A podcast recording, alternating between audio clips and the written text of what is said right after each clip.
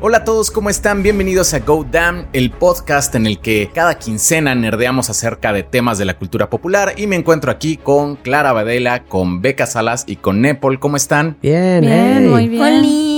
Hoy pues vamos a empezar con algunas noticias que hubo de la cultura geek en la semana y lo que les vamos a traer hoy va a ser nuestras opiniones de la película de Enola Holmes. ¿Quién se quiere aventar como la primera noticia entonces? Yo, porque resulta que Jamie Foxx va a volver a interpretar a Electro en la nueva película de Spider-Man, la secuela de Homecoming.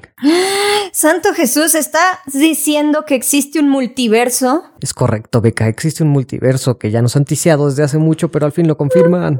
Lo confirman con el peor personaje que- con lo que lo podían hacer. No, no, no, lo van a arreglar. Lo van a arreglar y va a ser tan épico. Sí, Es como que lo que no me queda como claro, o sea, de todos los villanos que han aparecido en la película, de las películas de Spider-Man, Electro yo creo que es como de los tres de hasta abajo, solo superado por Rhino. sí, yo creo que sí. Ni siquiera, yo creo que, o sea, porque Rhino es como el cagadillo de la película, no lo desarrollan, es, o sea, es malo porque no tiene nada de historia, pero Electro es malo porque se esforzaron particularmente en hacerlo malo. Y aparte con un actor que acababa de ganar este un Oscar, ¿no? Por Ajá. sí, sí, sí. O sea, sí era como un actor pues, que estaba como en ascenso y todo. Y Sí, no, tumbó su carrera horrible con ese personaje. Creo que teníamos todos altas expectativas sobre él cuando salió y la verdad es que fue súper decepcionante. ¿Alguna vez vieron la serie animada de Spider-Man que pasaba en MTV? Sí, la que era como en 3D. Ajá, la que era Ajá. como en 3D. Tiene un arco de Electro tan genial y Electro es un villano tan grande y tan épico para Spider-Man porque se mete en todos los aspectos de su vida. Que, o sea, venía también de que Electro realmente era un villano súper chido por esa serie y Sí. lo desperdiciaron y lo hicieron una- un ser tan patético que da hasta coraje. Ajá, esa, esa es la palabra, patético. Exacto. fue como villano noventero, ¿no? Es así como, no me acuerdo en, en, en qué año estuvo Amazing Spider-Man 2, pero sí fue como villano de película de superhéroes, como de poco presupuesto de los noventas, ¿no? Es como Sí. casi, casi malo porque sí. Pero re- resentido, teto, o sea, pero tiene... Porque no lo felicitan en su cumpleaños. sí, tal cual. ¿No vieron el meme de que ahora su motivación nueva va a ser el señor Stark no me felicitó en mi cumpleaños? Lo que sí es que, o sea, por ejemplo, eso como que, digo, la parte buena es como que le da a los fans como una esperanza de que haya como un Spider-Verse o algo así, pero no recuerdo qué pasó con Electro en la película, en la de Amazing Spider-Man. ¿Sí se murió? o- Sí, se lo mata en, en- ahí en la planta eléctrica. Tengo una teoría de que Jamie Foxx, justo como decías, teníamos muchas expectativas de él, se acaba de ganar un Oscar. Yo tengo la teoría que es de esos de que se quieren redimir, como Ben Affleck con el papel de Daredevil, que dijo, ahora voy a hacer, voy a trabajar en mi carrera, voy a hacer que me tomen en serio y luego voy a ser Batman. Así siento que Jamie Foxx como que fue tan criticado y es la burla tanto de todos los fans que yo sospecho que él pidió reivindíquenme. O sea, métenme a este nuevo universo que ha funcionado bien y escriban lo chido. Pero vos crees que, o sea, lo hubiera hecho con el mismo personaje? No sé. Sí, ¿eh? porque sería un comeback genial. O sea, sería fui el más ridículo de todos y volví como un villano tipo Killmonger. Imagínate que Disney lograra hacer un Killmonger de un tipo que fue tan fracasado como Electro. Yo lo que creo es que están, bueno, no sé, pero si todas las teorías son ciertas y vamos a ver como un multiverso, un Spider-Verso, y donde aparte no nada más va a ser Electro el único villano, sino que, va a ser, que van a ver como varios, yo lo que espero es que Disney le haya dicho a Jamie Foxx, toma 400 mil millones de dólares, cállate la boca y vas a ser Electro y no te preocupes porque te lo vamos a reescribir súper chido, entonces esto hasta te conviene para tu carrera porque has estado Sí, un poco muerto estos últimos años, así que Ajá. ¿Recuerdas las bueno, anguilas? Y ahora baila y ya. A- aunque también podría ser que traigan a Electro así como a Jonah Jameson, de que simplemente es el mismo actor y es como Sí. otra versión de Electro, que también eso sería, o sea, digo, sería como lo mejor para el personaje porque realmente ese Electro la veo muy difícil que pueda ser como redimido. Pero a los fans realmente no les gustaría porque, o sea, lo que les emociona de la noticia es que da como entrada como a lo del multiverso. Sí, sí, y si hacen como con Jamie Foxx lo que hicieron con Jonah Jameson, Porque incluso subió a una historia a Instagram del multiverso, ¿no? O sea, ¿por qué le darían? Porque se, se me hace ser una estratagema de marketing de, ay, la subió y lo regañaron y realmente la bajó. No, obviamente, y le dijeron, vas a publicar esta imagen. Ajá, esas cosas no le pasan a Disney. Ajá, y va a estar publicada por exactamente dos horas y 43 minutos. eso nos dice que tendrá el mejor engagement viral. O sea, sí se me hace replaneado. Entonces, si esa teoría de que le dijeron publica esa imagen tú y hacemos como que se te equivocaste, significa que le están dando mucho peso a Electro para que como que sea Electro el que anuncie algo tan importante como el multiverso. No sé. Yo creo que más bajo, mira, más bajo no puede caer. Entonces, este, vamos a aprovechar como para llamar la atención, a todo el mundo le, le, le pareció horrible, a todo el mundo lo odia. Entonces, bueno, esto yo creo que va a llamar la atención y va a levantar a todos los fans y todos van a tener algo que decir. Así que yo creo que va por ahí también. Pero es que casualmente también se está reviviendo una entrevista, bueno, un extracto de una entrevista que le hicieron a Zendaya, Tom Holland y a, ¿cómo se llama? El actor que hace a... A Ned, no, a no sé. Bueno, y a Ned.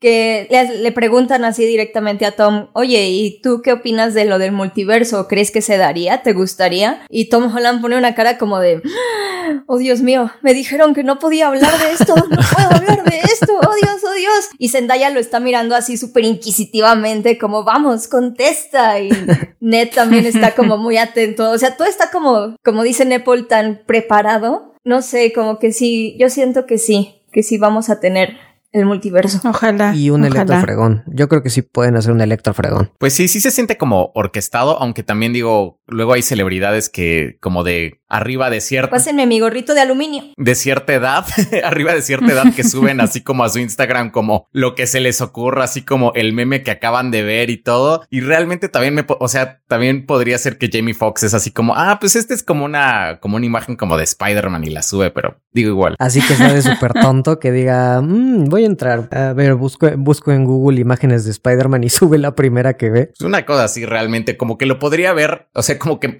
me lo puedo imaginar como de ambos, como, como en ambos escenarios, ¿no? Sí. Yo sí creo que están haciendo lo del multiverso cañón, porque he estado leyendo como entrevistas con, ¿cómo se llama J. Jonah Jameson? J.K. Simmons. J.K. J.K. Simmons. Simmons, sí, sí, sí, perdón. Este, he leído entrevistas de él y está como muy clavado en el tema, o sea, no dice nada, es muy críptico, pero sí dice, a mí me llamaron por una razón, o sea, no como para meterse nada más como, ay, sí, es el mismo actor interpretando al mismo personaje, sino como que J. Jonah Jameson es importante la elección de que hayan elegido a J.K. Simmons como el nuevo periodista, no es un cameo, no es un easter egg, sino que es realmente lo van a usar, a aprovechar que es el mismo actor como para conectarlo de alguna manera, porque dice que estuvieron trabajando mucho en las diferencias entre su personaje de, de Sam Raimi y las diferencias de acá y cómo se adaptaría a este nuevo universo, pues, para que se sienta orgánico el personaje. Entonces, yo sí creo que van a tratar multiversos. Sale primero la película de Doctor Strange. Spider-Man 3 está planeado para que se estrene el 17 de septiembre del siguiente año. Ok.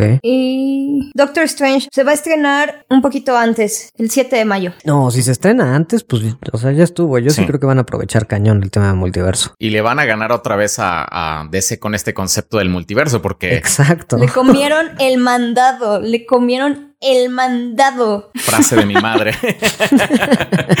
¿Cuántos Estoy- años tienes, Beca? 44, pero... Pero es que se me hace tan cínico porque fue como, estamos viendo lo que quieres hacer, DC, lo podemos hacer y lo podemos hacer mejor. Y más rápido. ¿Vas a estrenar Flashpoint en qué? ¿2022? Tierno. Para cuando llegue tu película, la gente ya va a saber del multiverso. Spider-Man lo hizo primero. Bueno, que ya se habían adelantado con Into the Spider-Verse, ¿no? Que si bien no fue tan exitosa, es una introducción hermosa. Y no fue de, tan del MCU. Sí, no, pero creo que sí permeó. Hay muchísimos memes de... O sea, yo sí creo que lo vio muchísima gente, al menos en la, en la ñoñada. Y debe haber agarrado potencia en streaming. No, y también, por ejemplo, lo de DC con las series. O sea, muchas personas que en su vida habían visto una de esas series, como que todos andaban como bien clavados. O sea, tal vez no ver las series, así como las del Arrowverse, pero como que estaban muy al pendiente con quiénes son los que iban a salir. Y digo, si para una serie se hizo como algo, como una noticia tan grande, pues yo creo que DC también dijo, oye, sabes que esto está muy bueno, vamos a hacerlo en el cine. O sea, si el Arrowverse lo puede hacer, Sí, claro. Ha de funcionar. Y aparte sus crossovers sí son buenos. Los crossovers del Arrowverse son muy buenos. Sí. la verdad es que tienen unos muy entretenidos, ¿eh? Yo, yo sé que, que a veces son pesadas las series y así, pero los crossovers siempre, siempre, siempre son geniales. Porque es como una, es un desfile de homenajes así de, y de Sí, ñoñerías. Entonces es como, oh, desde los pósters, o sea, la publicidad que sacan así como que son como homenajes como a portadas de cómics viejísimos. Ay, cómo los amo.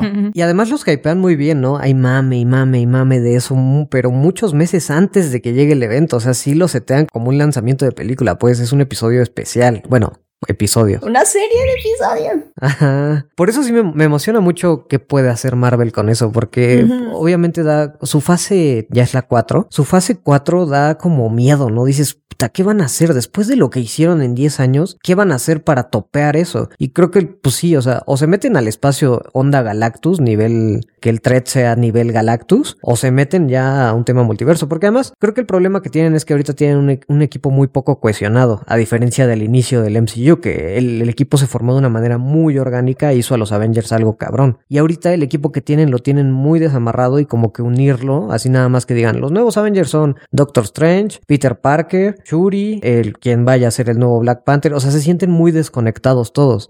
Entonces pueden aprovechar el multiverso para volver a unir un equipo o varios equipos, así el estilo Guardianes, que ahora Guardianes es con Thor y con Raccoon. Este, así pueden lograr armar nuevos equipos y no depender tanto a lo mejor de la franquicia Avengers. Y Avengers ya va a ser la película donde se unen todos los multiversos. Pero es que, ¿sabes qué creo? Es que yo sí creo que la pandemia les vino a tirar todos sus planes. Y sí, Sí. fue un gran, gran, gran, gran, gran problema que no hayan podido estrenar Black Widow este año. Y que también tuvieran que retrasar WandaVision y que tuvieran que empezar a retrasar Shang-Chi y que tuvieran que, que retrasar también Doctor Strange y que de repente ya no hubiera como planes concretos de nada Ujú. porque eso ya no les permitió seguir como poniendo a sus personajes o empezando a contar nuevas historias, como que los pausó. Sí, Entonces sí. yo siento que sí necesitaban un, una noticia así de grande, así de tipo, vamos a hacer un multiverso, pero no solo un multiverso, sino un Spider-Verso. Sí, claro. O sea, yo creo que sí necesitaban claro. como una noticia así para que nosotros digamos como, ah, bueno, entonces no hay ningún problema. El 2021 va a llegar en la tercera de Spider-Man, donde nada más necesitan poner un cameíto,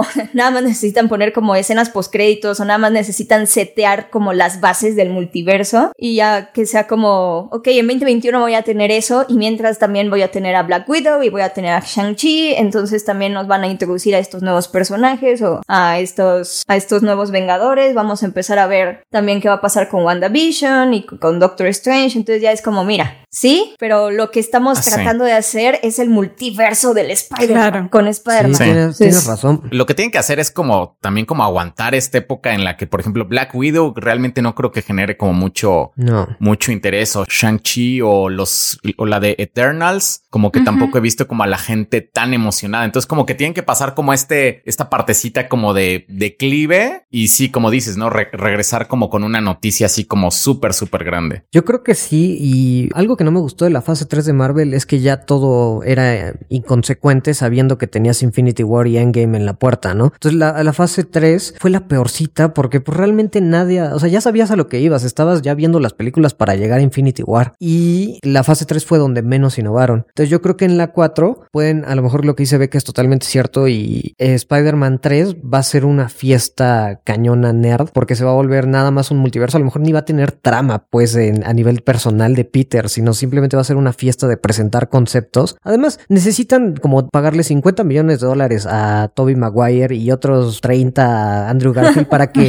o sea, los ponen en una película así literal, se den la mano en la película y la película va a ser 2 mil millones de dólares. Con que los juntes a ellos tres en la película, así fácil, ya con eso tienes 2 mil millones de dólares asegurados. No necesitas tener trama. Y es una escena de 45 segundos.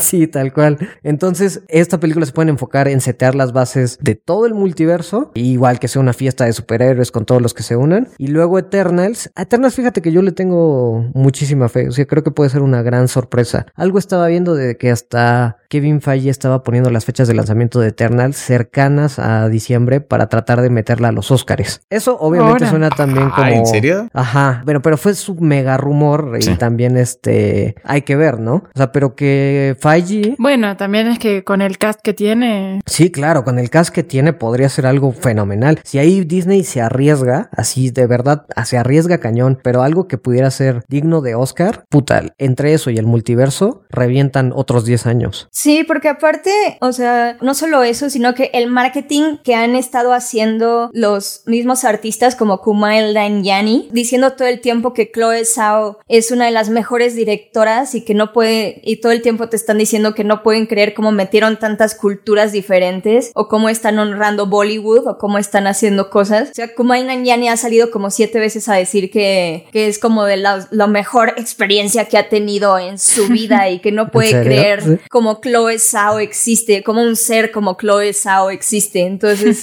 como que también te la hypean como del lado intelectualoide de no, miren, miren todo lo que está haciendo, es algo único, especial, nunca antes visto. pues ojalá, ojalá sí, ojalá sí, porque la verdad es que sí necesitamos una película así, sobre todo después de las últimas, o sea, las secuelas han sido un poco flojas, digo, obviamente estábamos esperando Infinity War y Endgame, pero creo que necesitamos algo nuevo, fresco y así de grandioso. Sí, las últimas películas de superhéroes ya, bueno, las de Marvel, bueno, que fue antes de Endgame Game, que Ant-Man 2, que fue, como... Sí, Ant-Man 2 sí fue como cuando dices, ya, güey, o sea, ya. El equivalente a un zapato beige, o sea, tenía como la personalidad de un zapato beige. Yo creo que es como, o sea, en esa yo creo que sí ya dije, como ya, ya estuvo, ya, ya fue mucho.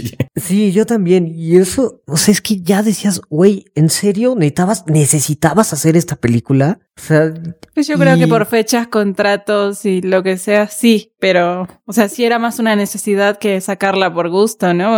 Y hasta eso que Ant-Man 1 realmente sí tiene como muchos fans. Es buena, a mí me gusta, a mí me gusta bastante. Ajá, a mí también me gusta mucho Ant-Man 1, o sea, me la pasé súper bien, así no esperaba nada de la película y de repente fui y me la pasé súper bien, o sea, sí la disfruto mucho. Y a lo mejor por eso como que hicieron la, la 2, pero no, realmente sí fue una cosa bien fea. Pero ahí fue cuando Disney también estaba limitando muchísimo porque tenían a Edward Wright para hacer la película. Ant-Man no pudo ser, está buena, está chistosona, la 1, ¿no? O sea, no puedes decir, está buena, está chistosona. Pudo haber sido eh, el próximo Scott Pilgrim y no, no lo dejaron. O sea, ahí fue cuando Disney como que empezó a cerrar mucho y empezó a servir mucho más al universo. Ya habían grabado Winter Soldier, ya habían grabado Guardianes, que fueron como las últimas que llegaron a innovar, así como por sí solas. Entonces sí se tardaron mucho y fue mucho producto como reciclado, ¿no? A mí Iron Man 3 me parece, o sea, tiene cosas buenas, pero como que ya no le estaban echando ganas en muchas cosas. Hay muchas que ya se sienten como genéricas, pero desde hace mucho. O sea, por ejemplo, Iron Man 2 realmente es una película que vuelves a ver y ya dices, híjole, no. O sea, digo, en, en, ese momento estaba bien, pero ya ahorita la vuelves a ver y envejeció muy, muy mal. Por ejemplo, Avengers, la 1, yo me acuerdo que salí súper emocionado del cine y ya ahorita la vuelves a ver y como que ya me da como flojerita. No sé si les pasa a ustedes con alguna. Con las de Iron Man, sí. Iron Man 2 y Iron Man 3, uff, no. O sea, sí, si las ves y las analizas y ves el, el arco del personaje y el desarrollo y cómo crece y la relación con su papá y todo, todo, ¿no? Pero no, o sea, como que no, no me funcionan. Las películas por sí solas son malas. Y después, bueno, las de Thor, Thor 2, uy, no. Sí, claro, Thor 2 también fue fase 2. Qué cosa horrible esa película, pero mal, ¿eh? La segunda. Ragnarok ya, o sea, como que sí hay un cambio y ya es, otro personaje, es otro Thor. Pero, uff, la 2, no, tampoco. Mal, mal ahí. Sí, yo espero que le dejen un poco las riendas a Taika Waititi y a nuevos, o sea, ya los rusos, bueno, de por sí ellos ya no quieren estar, ¿no? Pero ya los rusos va y todo, lo viejo va y excepto Taika Waititi. Y bueno, conforme dejen integrarse a James Gunn, pero también a nuevos directores, ya que tomen la rienda a nuevos directores. Yo lo que siento del MCU es que lo que admiramos es lo que ha logrado, o sea, cómo ha logrado hacer una franquicia tan enorme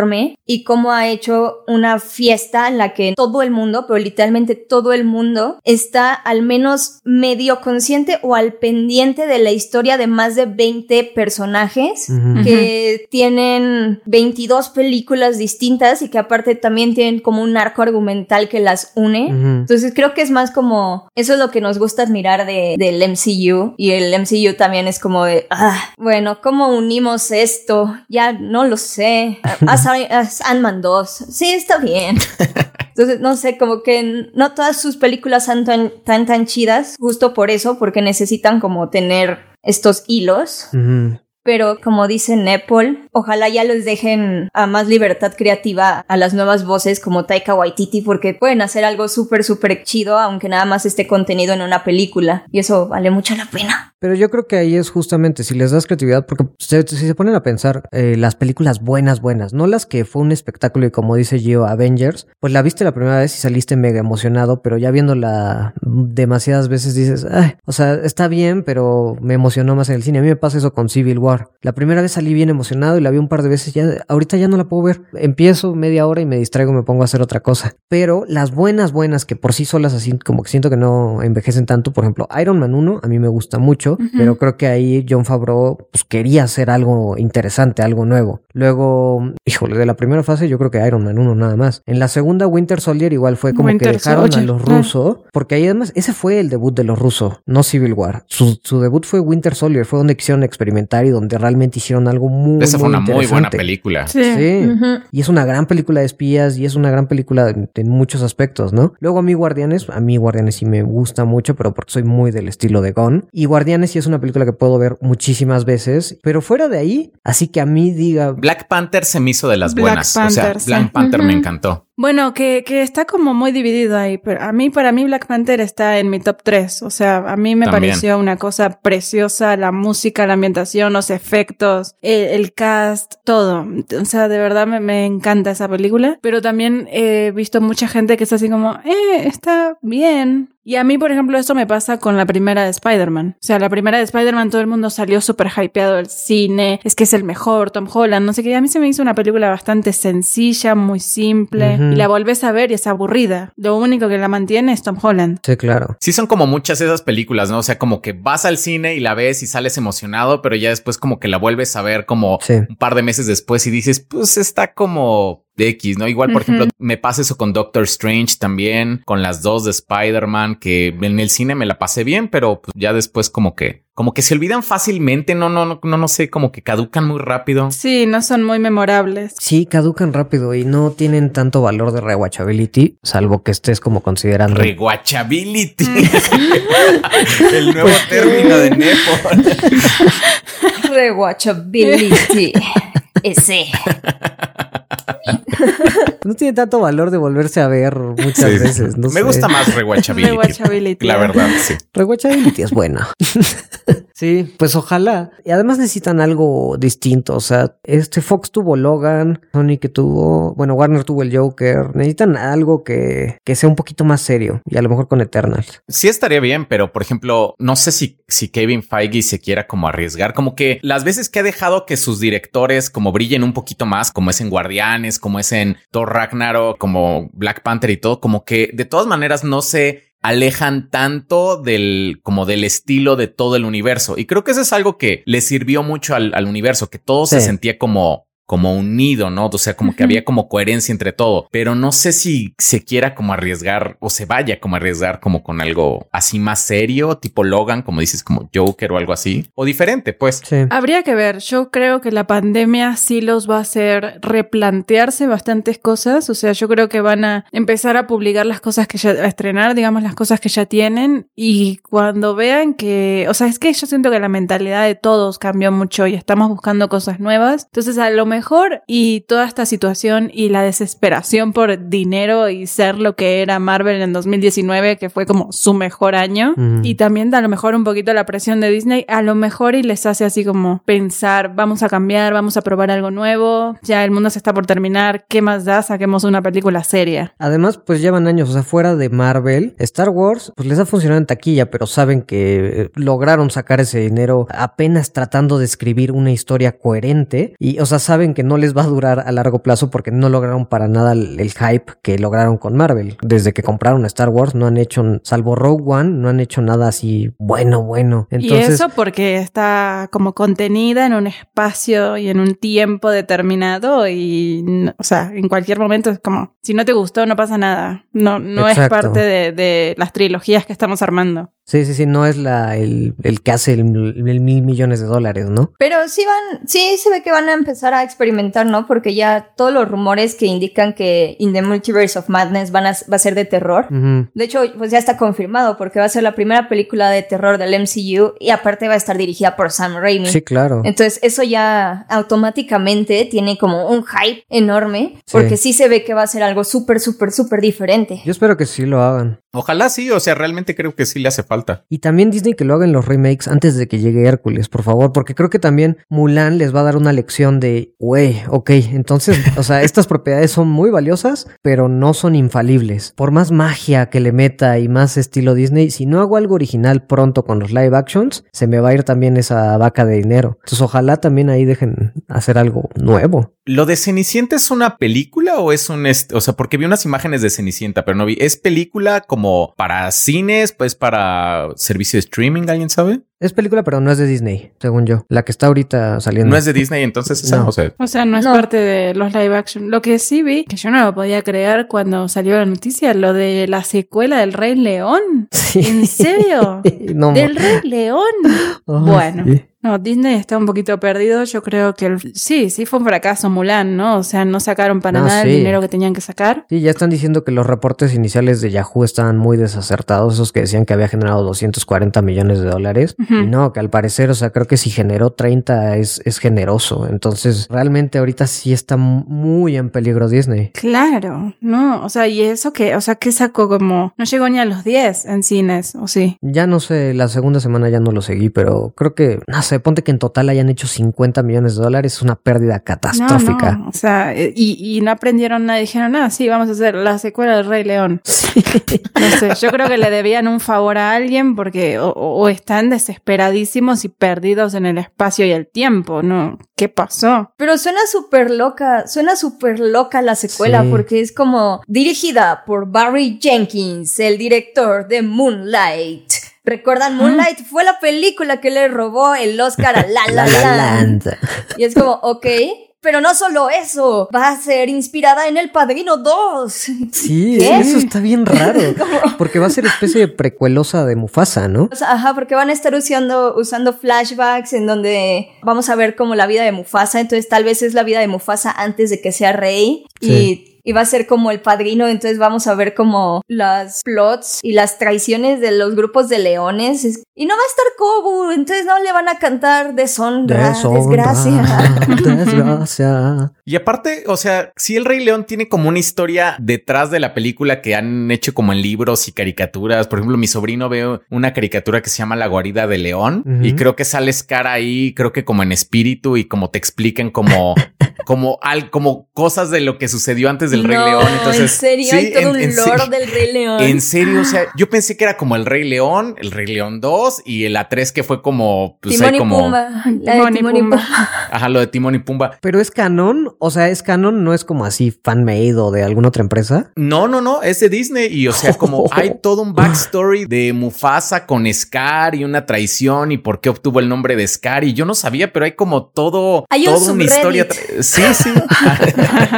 Ándale. No manches, Es- ¿en serio? Sí, digo, seguramente no le van a hacer caso a nada de eso. O sea, seguramente van a hacer no. como algo completamente diferente. O sea, porque aparte realmente no son, o sea, la historia no, o sea, no es algo bueno, realmente no. Sí. Claro, claro. O sea, es como para niños tipo 5 o 6 años, una cosa así. O sea, no es como ¿La nada historia muy Rey profundo, nada muy. ¿Cómo? ¿La historia del Rey León? Sí, bueno, la, como la, La serie. Ah, ya. la serie esta que te habla como de lo que sucedió antes. Sí, bueno, porque de por sí, o sea, el Rey León es, es Hamlet para niños. Es una, una historia muy sencilla, pero que la verdad la contaron tan bonito la primera vez que pues te enamoras, ¿no? Pero qué chistoso que haya lore. Y si quieren explorar eso en, en las películas también va a estar, no, no sé si interesante, güey. Porque mi problema con el Rey León es que no tienen emociones en el live action. Se ven súper raros. Se ven como esas películas como noventeras en donde hablaba como el perro, pero solamente así como que movía la boca y alguien hacía como lip sync.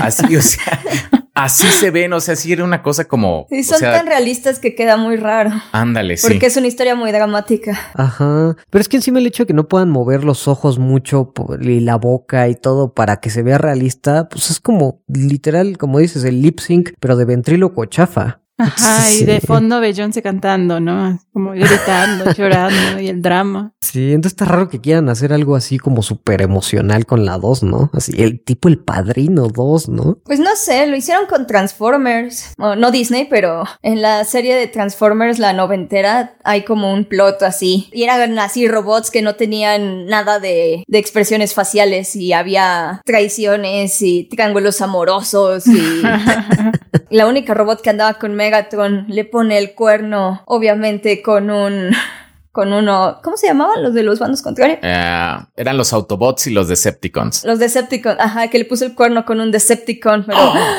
entonces y era como Qué algo drama. así. Ajá, entonces tal vez yo me imagino algo así, algo súper dramático. Y ya luego vamos a ver la telenovela El Rey León en Disney Plus. Así cada semana con actuaciones exageradas. Pero Nala, eras mi esposa. No puedes ir a casar ahora.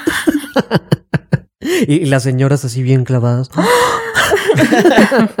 Ahí también como que habría que ver qué es como, o sea, digo, los live action como que todos sabemos que, bueno, hasta ahorita creo que a lo mejor uno bueno han tenido el de, bueno, el del libro de la selva sí me gustó a mí, este personalmente. Sí. De ahí en fuera como que todos son así como, pues haz lo mismo, este, y, o sea, sabemos que vamos a llegar como números así como estratosféricos en la venta de boletos de cine. Entonces, pues como que es como un dinero fácil para Disney, ¿no? O, o es la primera fase de los live actions y al terminar la primera fase se van a unir Simba, Mulan, Bella y van a armar un equipo de superhéroes entre ellos. Iban a pelear junto a los Avengers.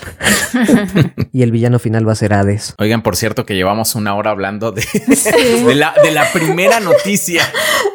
Ven, está Que no bueno. tienen control ustedes. No. Creo que vamos a tener que ir directo al Snyderverse. Bueno, pero como no tenemos autocontrol y se nos da muchísimo esto de criticar y criticar y quejarnos y quejarnos porque somos ñoños que nos quejamos y quejamos y quejamos, pero no nada más hay noticias y dramas entre Marvel. ¿Qué les parece lo de Zack Snyder y sus nuevos reshoots? Que acaba de llamar a toda la Liga de la Justicia para grabar nuevas escenas. Oh, oh, oh, no que ya tenías tu película grabada, que tenías kilómetros y kilómetros y kilómetros de cinta, que pudiste haber hecho cuatro películas con lo que ya tenías grabado. Pues dijo así como, no, pues sí, nomás me hacen falta 70. ¿Fueron cuántos? 70 millones de 70. dólares. 70 70 Pues millones eso es, de dólares. eso es Dicen como que casi. 70 u 80, todavía no hay como una cifra. Eso es como el presupuesto de la película Deadpool, la 1. Pudiste haber hecho el Joker con ese presupuesto. Se hizo el Joker con Se hizo ese Joker. presupuesto, O sea- con menos presupuesto, porque el Joker costó 50. Y encima son según reshoots, porque, o sea, la verdad es que yo creo que no tenía nada hecho, o sea, ah, no, sí, tengo que corregir cosas, tengo que hacer efectos, tengo que regrabar cosas. No tenías grabado nada, lo único que nos mostraste fue lo único que tenías. Bueno, aunque con 70 millones no haces como la película de así como de, de acción que él quería como hacer, ¿no? No, para Y hay que reconocerle qué, qué huevos de ese güey para ir como con Warner. Sí. Oye, ¿qué crees? Este siempre se iba a requerir como un poco, un poquito más de presupuesto. ¿Cuánto le habían dado como inicialmente? 30. Como ¿Cuánto? 40, 30, 40. Y todavía va y pide otros 70. Güey, sí, cañón. Claro, pero o sea, si ya lo tenía, o sea, es que el timing acá es muy importante. O sea, el hecho de que ya lo tuvieran anunciado, de que ya hubiera salido en el DC Fandom, de que ya hubiera creado todo este hype. A ver, decime, ¿por qué Snyder es tan precioso y hermoso y genial? Ok, ya todo el mundo se lo dijo, ¿qué crees? Necesito dinero. Y si no, pues todo el mundo te va a criticar como lo han hecho desde que salió Justice League y han estado pidiendo mi película. Y ahora que ya la ¿qué crees? Necesito más dinero. No, pero como, o sea, como dicen, qué huevos. O sea, porque además como para llegar y decir, ay, me pasé de presupuesto y que es, "Uah, ¿cuánto te pasaste? ¿Tres, cuatro millones? 40. Es como, güey. No, o sea, ¿fueron 70 más o...? No, o- 70. ahora se dice que la suma total de lo que va a costar la Justice League de HBO Max oscila entre 70 y 80. Ah, Sí, ya el total, ok. Yo total. pensé que eran como 70 extras de los 30 que... No, no, no, no, no. Bueno, al menos por ahora no. Espérate un par de meses. Espérate, espérate unos meses. Que no está descabellado, o sea que sí lo veo pasar realmente como que en un par de meses y es como, oye, ¿qué Pero crees? es que aparte su timing es horrible el de Zack Snyder porque no nada más llega con unos pantalonzotes a pedir más lana, sino que lo hace en un momento en el que Warner tiene una crisis con Ray Fisher, en donde Ray Fisher está bloqueando investigaciones entre que no se sabe si, si hubo negligencia con Joss Whedon o no hubo negligencia, qué pasó con Geoff Jones. O sea, Ray Fisher y Jason Momoa armaron teorías de conspiración donde decían como, ajaja, el día que yo me quejé de la negligencia, anunciaron que Ben Affleck regresaría como Batman. ¿En serio? Y Jason ¿Se traen Momoa, sí, y Jason Momoa también diciendo como Warner sacó una noticia falsa de que yo iba a interpretar a un, a un Snowman live action el mismo día en el que se anunció que, que Warner estaba siendo investigado por un tercer partido por la negligencia laboral que se cometió en, la, en el set de Justice League. Entonces es como de qué, qué, qué. Y luego, justo despuésito de que salió que Snyder quería hacer reshoots, salió la noticia de que Ray Fisher en realidad estaba enojado porque él quería el doble de dinero para aparecer Ajá. en los cameos de Flash. Y eso fue algo que Warner Bros. sí dijo. Sí. Y también dijo que Ray Fisher estaba bloqueando investigaciones sobre, pues sobre lo que estaba pasando con Joss Whedon en el set de Justice League. Entonces es como un desmadre ahí y, y Zack Snyder es como o llamando a toda la Liga de la Justicia. Vamos a hacer reshoots.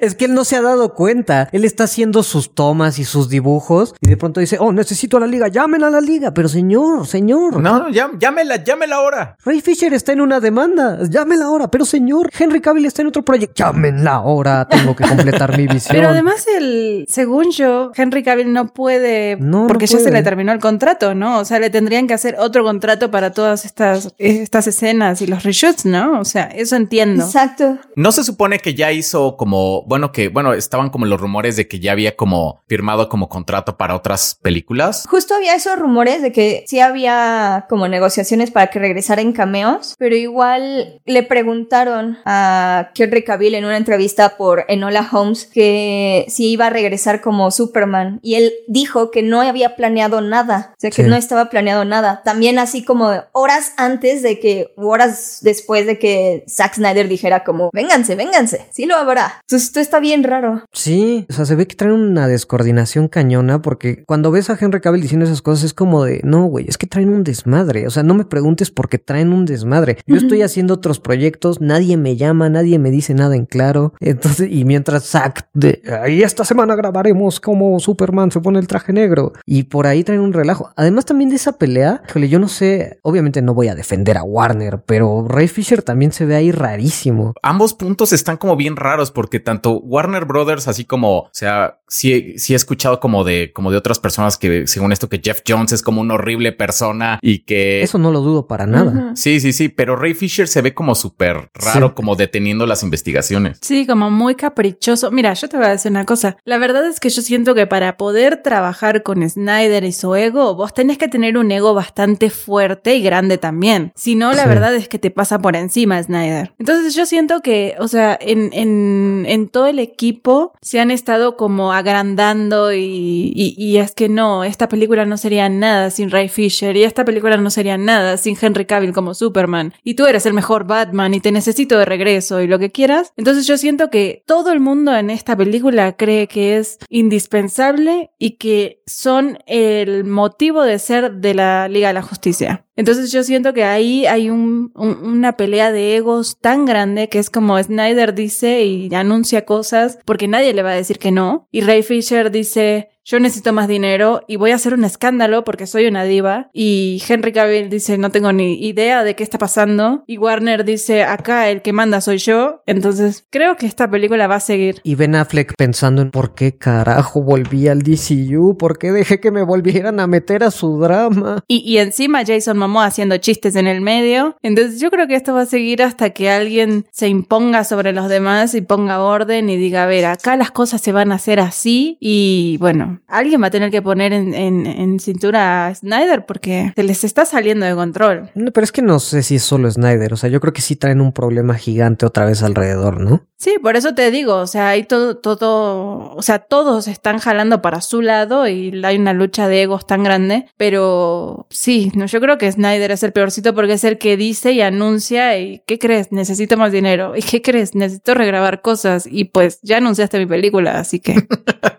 No, sí trae un desmadre Warner. Esta, esta película está maldita. Henry Cavill es, es como el que se está moviendo un poquito más su carrera, ¿no? Creo. Sí. Sí, que fue bastante inteligente, o sea, diversificar, en, o sea, ¿qué te digo? Todo el mundo cree que depende, Warner depende de ellos y Cavill dijo, ¿sabes qué? Yo veo que tenés un desastre, me voy, hago otras cosas. No sé actuar, pero ya me hiciste famoso, así que gracias. Y siempre es como muy prudente en sus declaraciones, Sí, como que Henry sí. Cavill siempre intenta así como no decir como mucho, siempre es como darle como gusto a todos. Es como muy raro que él haga como una publicación o una declaración como muy emocional. Sí, no, es muy político. No, y además porque sabe que le está yendo bien y depende de que sea un buen niño para que siga siendo, o sea, güey, ya fue, fue protagonista de videojuegos, fue Superman, ya fue Sherlock Holmes, quiere ir por James Bond, o sea, se sabe mover cañón, quiere agarrar un montón de personajes icónicos y a ver cómo le hace para acomodar su limitado rango en esos personajes. Que es increíble. Yo creo que dice mucho de los personajes que toma, que nada más necesite ser un hombre, un Adonis perfecto, hermoso. Exacto. Y que nada más sea como el hombre grande que diga como, "Hmm,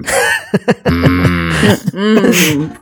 Y que todos digamos, "Mm". Me dio una risa verlo en The Witcher. O sea que de repente, o sea, es que actúa muy mal, la verdad. O sea, realmente sí, Henry Cavill no es como un, un gran actor, pero ahí en The Witcher se ve como hasta, hasta dar risa cuando, cuando quiere ser como, cuando se enoja, como que su rango es como de Superman, así como pensativo a Superman enojado y, Sí. y ya es como. Y en Enola Holmes es exactamente igual. Es el. Yo, yo sé que Sherlock Holmes es como el Superman de los británicos, pero por eso nada más es como Enola. Hmm. Ujú. Y hace, sonríe, sonríe, se ve confundido, luego se ve preocupado. Me, me recordó mucho en Enola Holmes a este, a Joey de Friends, cuando hace sus caras de que está actuando. y que dice, entonces para verte serio, haz como que hueles un pedo. Y hace una carita así. Oye, pero está bien raro que Nenola Holmes no haya reconocido como a su propia hermana, ¿no? Así como el mejor detective del mundo.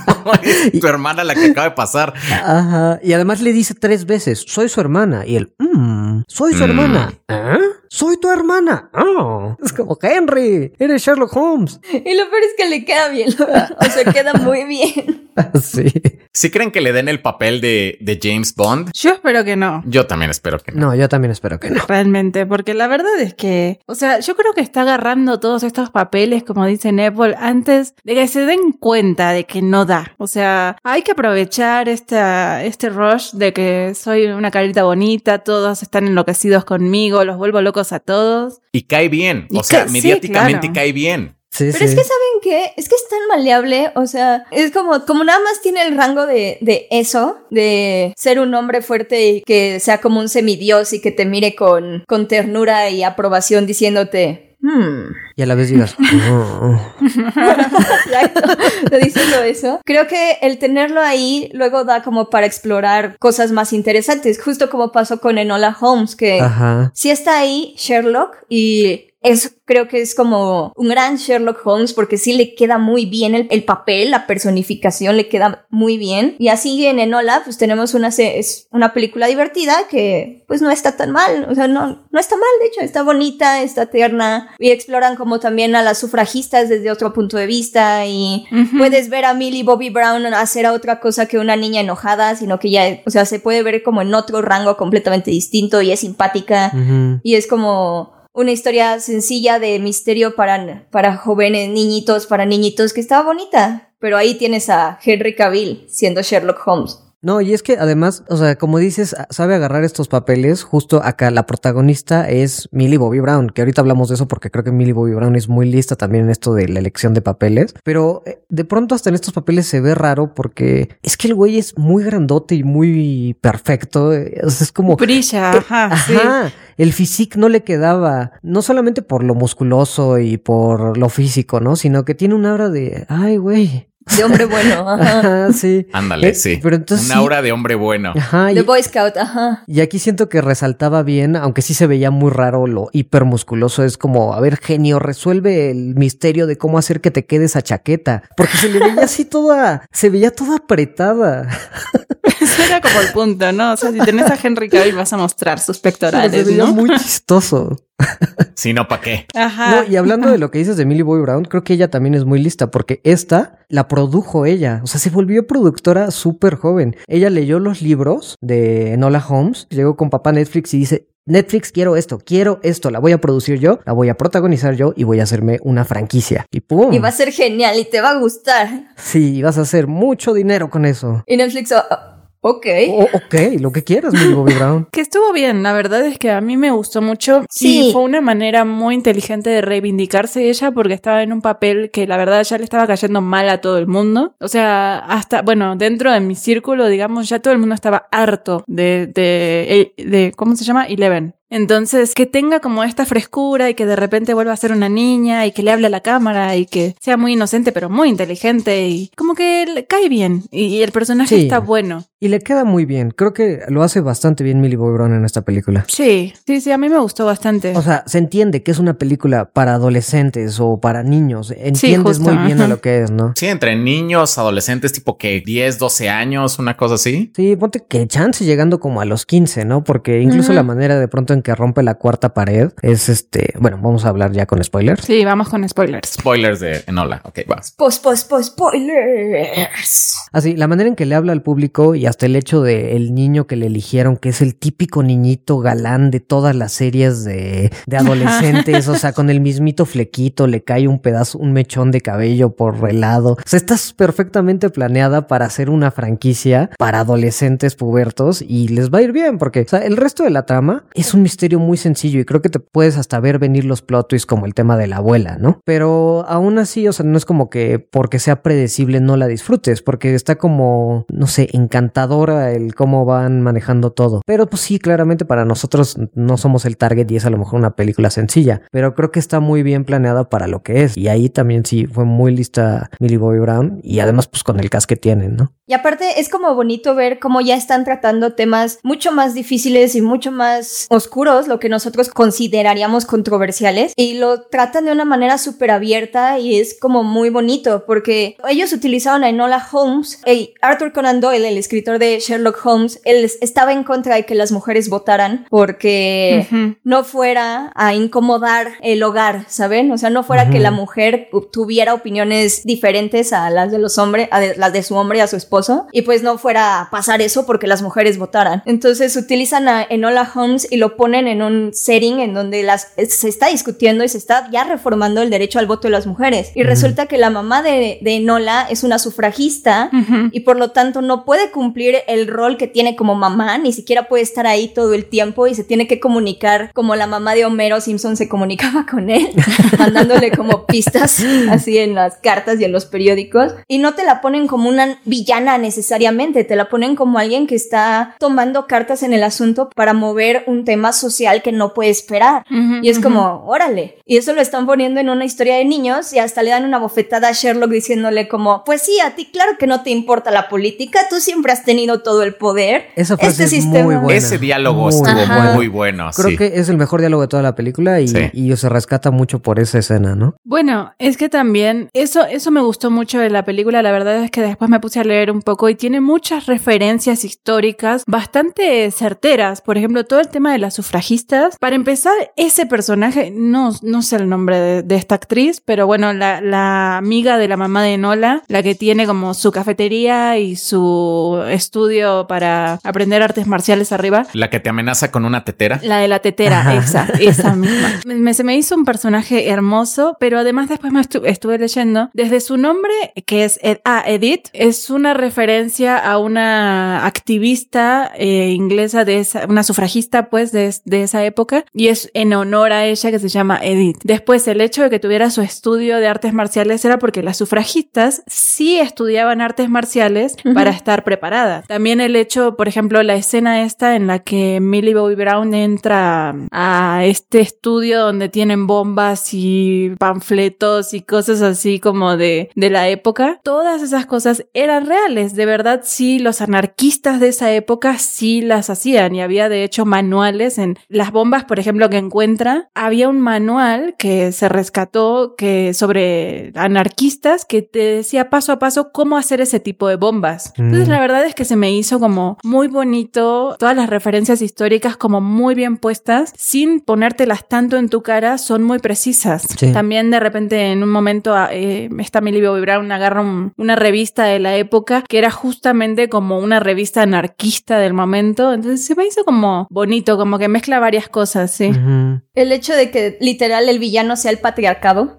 o sea, como, oh no, si el tío del niñito se sube a la cámara, no podrán votar las mujeres. Es como, no sé, es como muy, pero es históricamente, es históricamente accurate, es, historia, es Muy históricamente correcta, sí. correcta. Entonces está muy padre que te lo presenten así, porque si una niña o cualquier niño quiere saber más del tema, resulta que sí va a encontrar que Enola Holmes tiene como de repente detallitos y lazos que sí, que sí pasaron en la historia, ¿no? Y eso está, eso está muy chido. Sí, exacto. Y además de que haya sido como desde el punto de vista de una niña que no termina de entender muy bien el contexto en el que está y que nunca había salido al mundo, se me, porque estás descubriendo la historia con ella y es como en dentro de, de este contexto tan complicado, verlo desde el punto de vista de una, de una niña se me hace como preciso, se me hace como muy bonito. Eso estuvo muy padre que si hay un punto en el que sí dice ella así como, "Oye, así como mi mamá es peligrosa, como que ve todo y como que no entiende realmente como el panorama, pues es una niña y sí llega a pensar que su mamá es peligrosa. Entonces eso me gustó mucho. Yo sí, tengo eso una estuvo duda. súper cool. Claro, y que lo dudara ella, ¿no? No, no, no, pero eh, digo, yo tengo una duda. ¿Saben si en los libros se trata el mismo tema o esto es algo que ya fue como parte de la adaptación de, de Netflix? La verdad sí no sé, no los leí. No tengo idea, tampoco los leí. Yo tampoco lo leí. Pero creo que aunque no se basen tanto en los libros, o sea, tienen para construir una historia interesante, porque como dice Beca, es para niños, sí, y a lo mejor aquí se trató muy de lado, porque realmente uno con el contexto que tenemos entiendes que es sufragista, entiendes el tema de las explosiones, las revueltas que estaban teniendo en ese momento, pero los niños no, y, seguramente van a ir descubriendo como qué onda con la mamá de Nola a través de las siguientes películas. Y además que usaran a alguien como Elena Bohan Carter, que también ya trae como un tema ahora misterioso, va a ayudar a darle esto de que van a ir descubriendo el misterio y a lo mejor sobre eso van a ir contando la historia de su mamá en las siguientes películas. Y tienen algo muy interesante para explotar ahí. Yo sospecho que en las siguientes van a un poco dejar de lado el tema Henry Cavill, que, o sea, Henry Cavill y los demás, que de por sí estuvo súper poquito en esta, pero ya van a poco a poco desprenderse de requerirlo. A lo mejor vas a tener una película donde ni aparezca él. Por, o sea, porque de ahí... Eventualmente. Ajá, eventualmente, porque creo que sí pueden ir construyendo una historia interesante con esto. O a lo mejor es porque, como dirían en YouTube, somos unos malditos progres asquerosos y queremos ver eso en, en las películas. Ya Pero deja, Nepal, de meter tu ideología política a todos lados. no puedo. Les quería leer un screenshot bien gracioso que leí el otro día de alguien, alguien que no quería ver la película, pero ahorita se los busco. Digo, sí es muy padre ver cómo las, las, las historias como para niños y adolescentes han estado como cambiando. De hecho, por ejemplo, si ahorita vas como a alguna librería, como en la sección como de, de libros así como para adolescentes y todo, sí encuentras como muchas cosas que luego no encontrabas, como cosas como, por ejemplo, le regalaron a mi hijo un, un libro así de descubrimientos científicos que hicieron mujeres, pero no sabías. O sea, sí es como algo ya ahorita muy común, así como mujeres grandes de la historia que a lo mejor que fueron como pues, eh, no tan mencionadas como olvidadas. Entonces, Sí. creo que este, estos libros seguramente siguen como esta línea, como de esta nueva manera como de educar como a los niños y eso me gusta mucho. Sí. Miren, ya encontré el tweet de la gente que no quiere ver la peli por el tema de propaganda feminazi. Ah, Amo- ya. Miren, amo a Cavill, pero no quiero ver más series de mujeres forzadas a ser más machas que los más machos. Es claro que solo usan a Cavill como las lesbofantasmas usan a Thor. Muchas gracias, pero no. ¿Qué son las fantasmas? las de las Ghostbusters, ¿no? El remake. Hay unos comentarios que luego mandan que son así como, o sea, dices, es que cómo puedes vincular una cosa como con otra, no sé. YouTube es algo, este, raro. Pues sí, hay mucha gente que no la va a ver por eso. Oye, ¿vieron lo de, de que están demandando a Netflix por los derechos de autor la, los herederos de Sir Arthur Conan Doyle? Pero como que ya no aplica, ¿no? Porque agarraron un agujero legal muy chistoso que, o sea, lo, digamos, los derechos en general del personaje de Sherlock Holmes ya vencieron. O sea, ya es de uso público cualquiera. Cualquiera puede hacer una película de Sherlock Holmes. Pero estos güeyes que ni siquiera son descendientes así, Como Conan Doyle no tuvo ajá. hijos. Entonces son como los tatara, tatara, tatara sobrinos.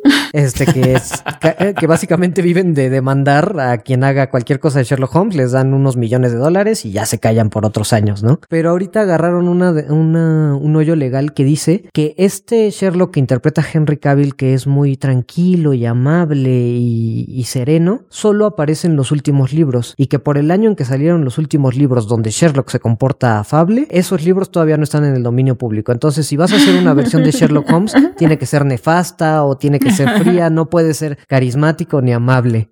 Pero es que, es que así es Henry Cavill, es, no está siendo, no está siendo caris- carismático y amable, no es que el personaje lo sea, es que Henry Cavill emana eso y él solo tiene que pararse y decir, "Mm", para que, para que salga.